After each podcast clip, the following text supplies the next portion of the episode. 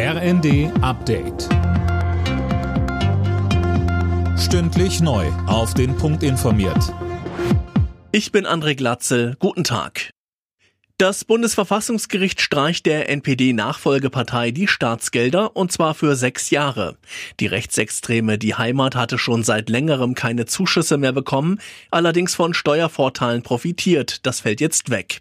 Bundesinnenministerin Nancy Faeser. Diese Entscheidung fällt in eine Zeit, die eines erneut zeigt. Der Rechtsextremismus ist die größte Bedrohung für unsere demokratische Grundordnung und muss mit allen Mitteln bekämpft werden. Er ist aber auch gleichzeitig die größte extremistische Bedrohung für die Menschen in unserem Land. Wer normalerweise mit dem Zug zur Arbeit fährt, muss gerade umplanen. Ab kommender Nacht wird der Personenverkehr der Deutschen Bahn bestreikt. Sechs Tage geht der Aufstand diesmal bis Montag. Die Bahn stellt wieder einen Notfahrplan auf.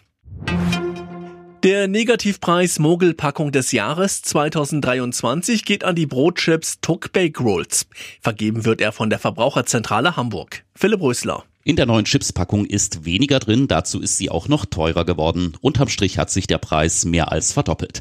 Knapp die Hälfte der Verbraucher, die an der Umfrage teilgenommen hat, stimmte für die Tuck Bake Rolls. Auf Platz zwei kam das Oreo Stieleis. Da sind bei gleichem Preis nur noch drei statt vier in der Packung. Und die sind auch noch kleiner.